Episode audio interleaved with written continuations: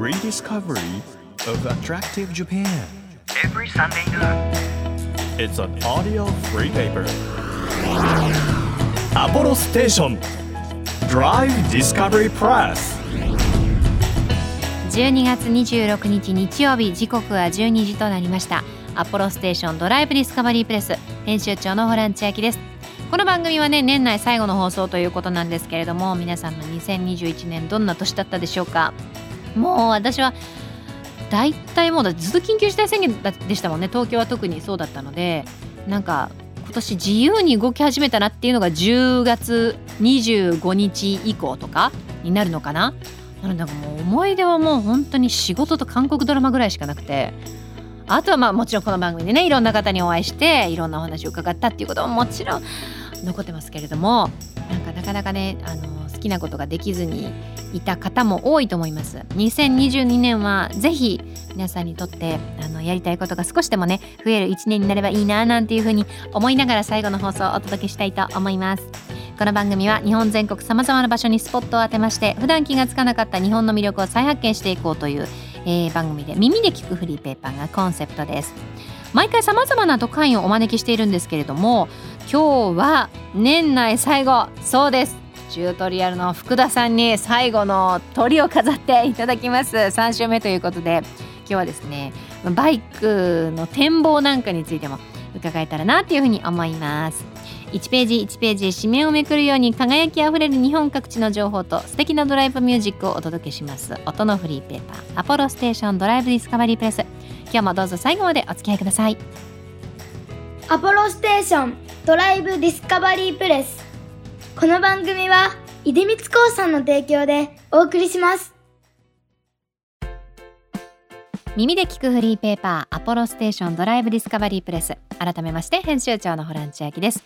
毎週個性あふれる特派員の方に来ていただきまして魅力あふれる世界をご紹介しているんですが今日もチュートリアルの福田さんに来ていただきましよろしくお願いします。今週もよろしくお願いします。早速メールから今日はご紹介しようかな。福島県のあいあいさん専門、えー学校生19歳の男性です。はい。えー福島の北宮というラーメン屋さんが美味しいですよ。子供から大人までみんな大好き。という情報をいただいたんですねうん。私たち。はいはいはいはい。あの福田さんもこうやっぱりまあツーリング行った先でい。ろんなものを食べるという、はい。美味しいものを食べるっていうのあると思うんですけど、はい。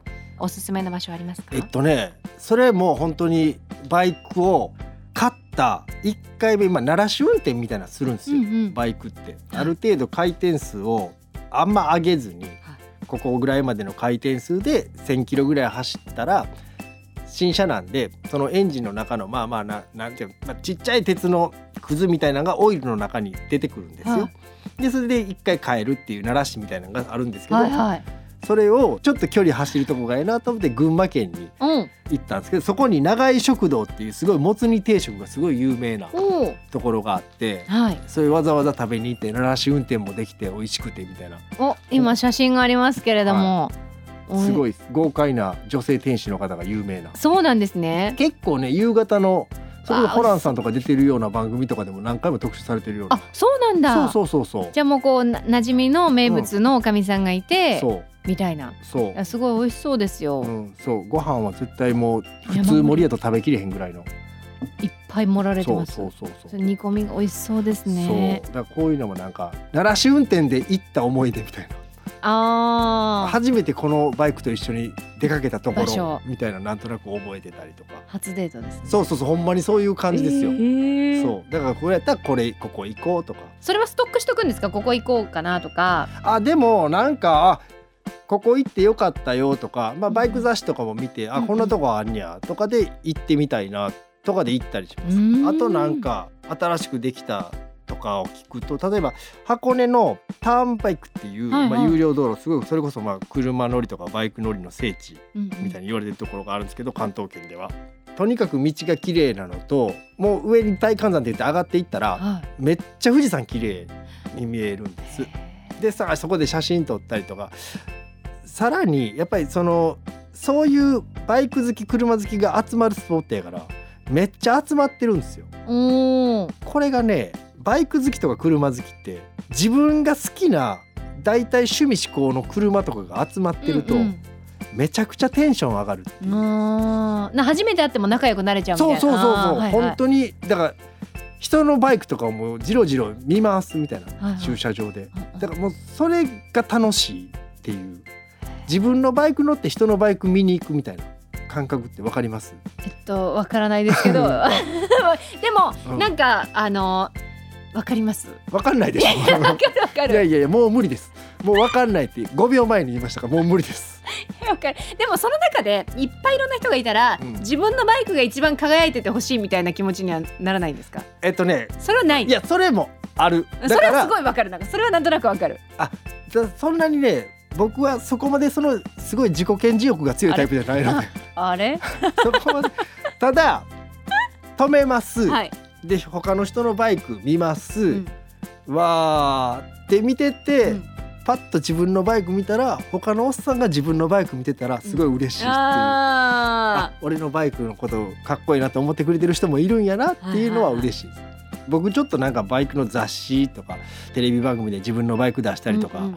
したこともあるんですけど、それこそサービスエリアでバイク止めてたら若い男の子が来て「写真撮っていいですか?」ってえ言って、ー、バイクだけ撮って去っていきましたからね。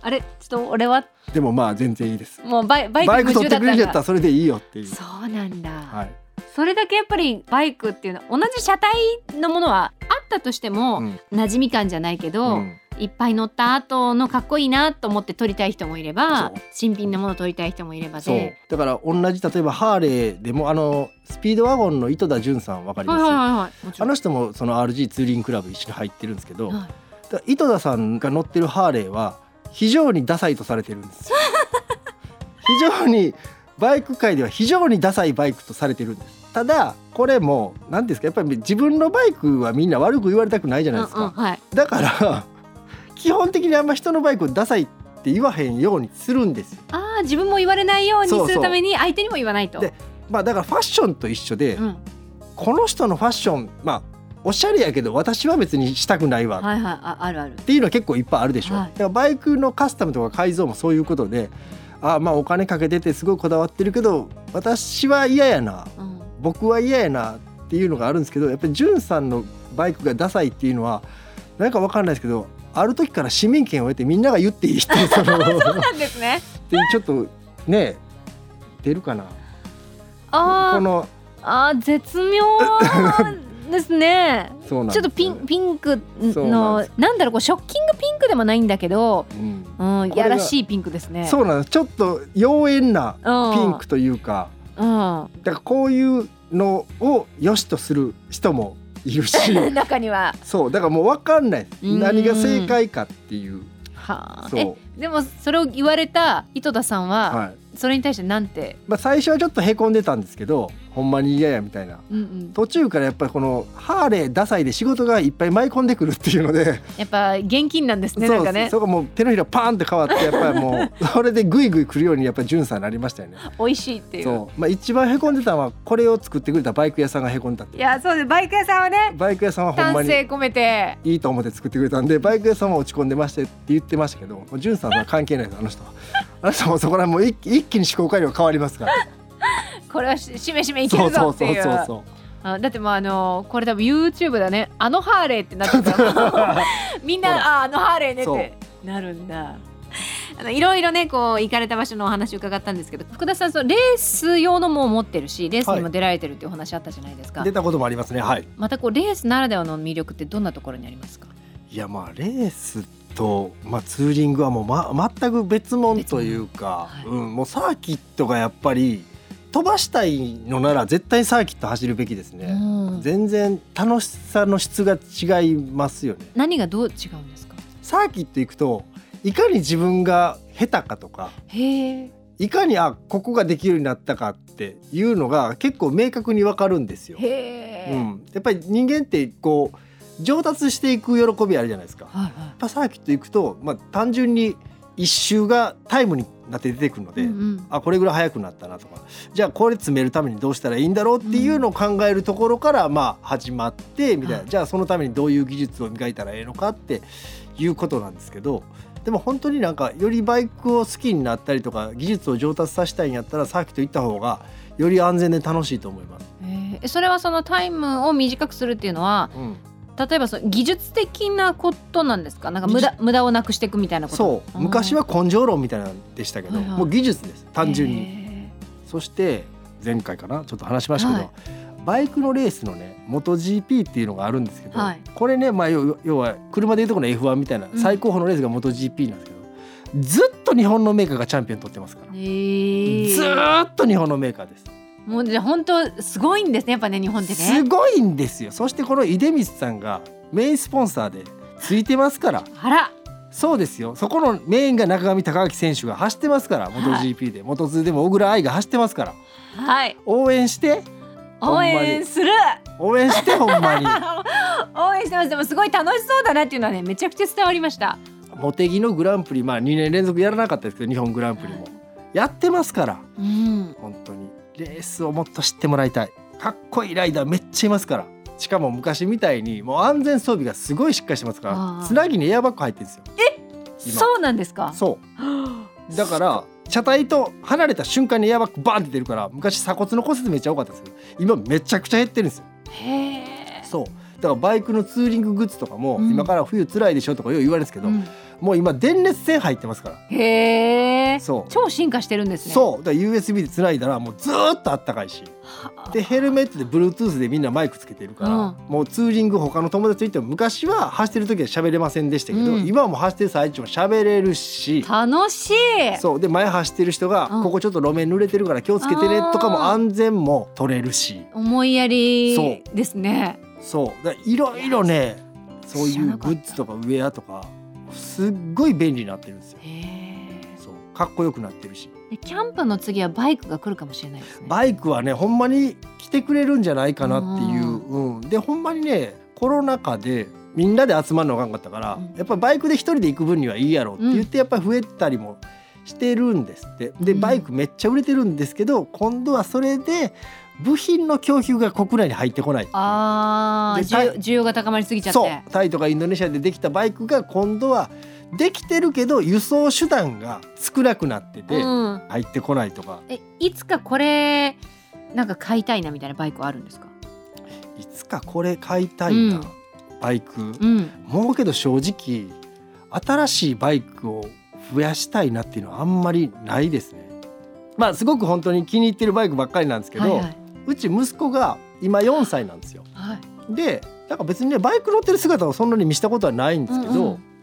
バイク乗りたいとか言い出してうん何台かあるうちの1台でもうん。息子がまあなんか乗り継いでくれたらというか、あ僕免許取ったらこのバイクに乗っていいとか言ってくれたら嬉しいなっていうのは。いい。それはなんかとても素敵なお話ですね。いやけど本当にそうですよ。お父さんがバイクで送り迎えしてくれたみたいなことですよ。そうそうそう息子もあこのパパのこのバイクすごいかっこよかったから昔から好きやって乗ってみたかったわって言ってくれたら嬉しいなっていう。いやいいなんかいいお話で締まりましたいや別に好感度とか上げるつもりはないですよ。そんなつもりはもうさらさらにたまたまたまたたまたまなんかそういうねいい話がいやいやもうそんな そんなつもりはない。そんなつもりはない でも本当にあのバイクの魅力もそうですしツーリングの魅力もすごく、はい。あの3週にわたって。すいません。ありがとうごいやありがざいます。とうございました。もう伝えそびれたことはないですか大丈夫ですか？だから次回また呼んでいただける頃にはどのバイク買おうか迷ってますっていう話を。なるほどね。私がもう免許も取ってもういよいよ。そうバイク買うかちょっと悩んでるんですよってねいうので次は相談に乗りたいですね。あもしそれで免許取った日にゃ、はい。お父さんと久しぶりにツーリング行こうよみたいなもう最高に嬉しいと思いますお父さん。確かにね。俺だそって息子とツーリング行くなんか夢やしなんか前たまたま車乗ったんですけどうはい。信号待ちで止まったらお父さんがはい。娘さん乗せて、お母さんが息子さん乗せてえー。家族でツーリング行ってんの見て、うわめっちゃええなと思う。いい。そんなんもできるんです。あもしかしたら将来的にホランさんの恋人の人がバイク乗ってたら一緒にツーリング行けたりもあしますーし。し。ぜひバイクの免許とりあえずはい。取るところから、かしこまりました。ありがとうございます。はい、アポロステーションドライブディスカバリープレス。今日の特別特派員は芸能界きってのバイク好きチュートリアルの福田光則さんでした。3週間にわたってありがとうございました。ありがとうございました。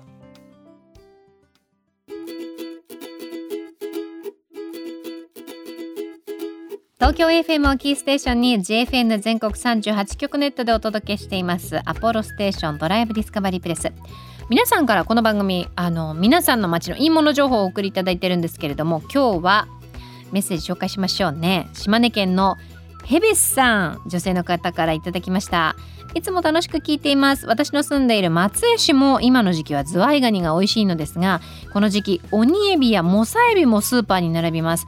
濃厚なエビで日本酒と合いますよというメッセージいただいたんですけれども以前ねトンネルマニアの花田金也さんがこの番組に来てトンネルのある町の美味しいものとして北陸のズワイガニあげてくださったんですけど松江島でも美味しいんですね。あとエビ私鬼エビとモサエビって初めて聞いたんですけど写真で見たらモサエビはあの普通のエビよりもちょっと大きくなってあのブルーの卵を抱えてたんですけど鬼エビは全然違いました。なんかなんだろう。もうエビを虎にしたみたいな感じの大きさで2倍ぐらい分厚いし大きさも大きくなりますし初めて見ました。なんかほんと鬼っていうルックスですね。どんな味は変わんないのかな？鬼エビはちなみに幻のエビというふうに呼ばれているそうなんですって。北海道ではゴジラエビとも言われるそうでやっぱりちょっと獰猛なというかちょっとこういかつい感じの例えが多いのかな？えー、モサエビは鮮度が命と言われているエビでなかなか一般に流通していない甘エビのねっとり感がありつつ甘エビより大きい。もう今まさに私が言おうとしてた感じの味はちょっと食べてないのでわからないですけど。両方ともちょっと大きかったです、えー、食べてみたい。島根に行ったらぜひちょっとこのエビたちに目を光らせておこうと思います。そしてもう一つ。栃木県のちゃっちゃんママさんからいただきました。今日は日光市内を観光しています。東武ワールドスクエアを見たりロープウェイを利用して猿山に行きました。えー、日光鬼怒川温泉楽しんでいます。栃木は魅力度が低いようですか？ランキングね。ですがとっても魅力的なところがたくさんあるのに残念です。わかります？とてもいいよね。ラジオを通して栃木の魅力宣伝してください。よろしくお願いします。ということでお写真いただきました。これはななんていうの竜が左右からですねほんとドラゴンボールの金の玉みたいなのを2匹で抱えてるんですけどでただこれがどこかっていうの表記がないんですけれども調べたところおそらく鬼怒川温泉のあのロープウェイの山頂にある温泉神社だというふうに推測できるんですが栃木はねあのー、本当に日光も行きましたし中禅寺湖も行きましたし結構ねあのロケでお世話になることが多いんですよね。とってもいいところだったので私また訪れたいななんていうふうに思っております。こんな風にですねドライブディスカバリープレスでは皆さんからのいいもの情報お待ちしています。情報をお寄せくださった方の中から毎月3名様に番組セレクトのとっておきプレゼント差し上げていますのでぜひ番組ホームページから投稿お待ちしています。アポロステーション Drive Discovery Press. 地域社会を支えるライフパートナーアポロステーションのスタッフがお客様に送るメッセージリレー岡山県岡山市の株式会社マティクスリテールサービス。セルフ岡大前サービスショップ。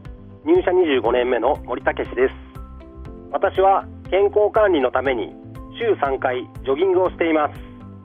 暑い夏場も寒い冬場も元気にお客様をお迎えできるように仕事終わりに近くの公園を5キロほど走っています。またお客様とのコミュニケーションを大切にしています。特に気づかぬうちにブレーキランプの電球が切れていたり空気圧が少なくなっていることも多いので急にいらしたお客様にも車の点検をお勧めしています。アポロステーションセルフ岡台前サービスショップぜひご来店お待ちしております。あなたの移動を支えるステーションアポロステーション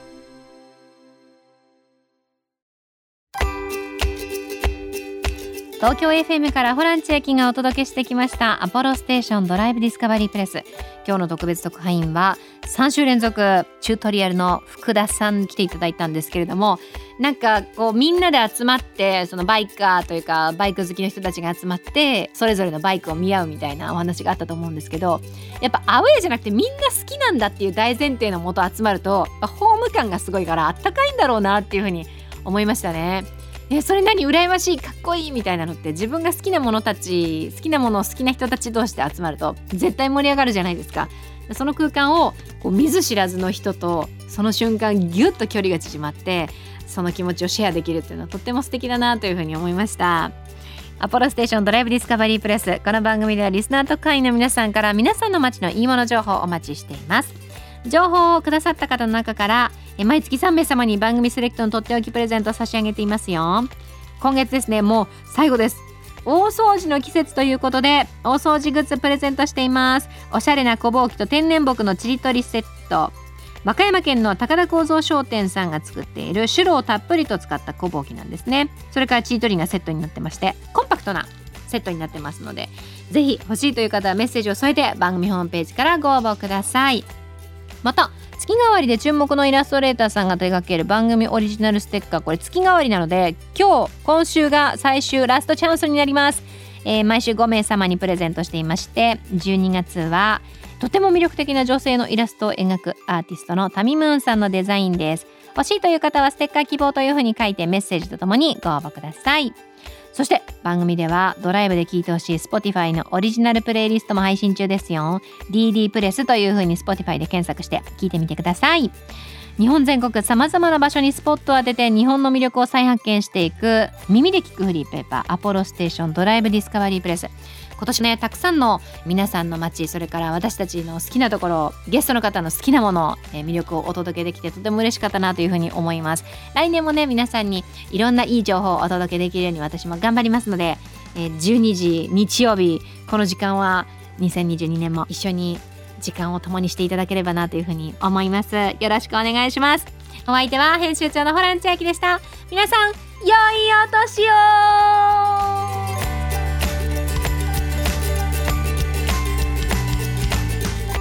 アポロステーションドライブディスカバリープレスこの番組は出光興産の提供でお送りしました。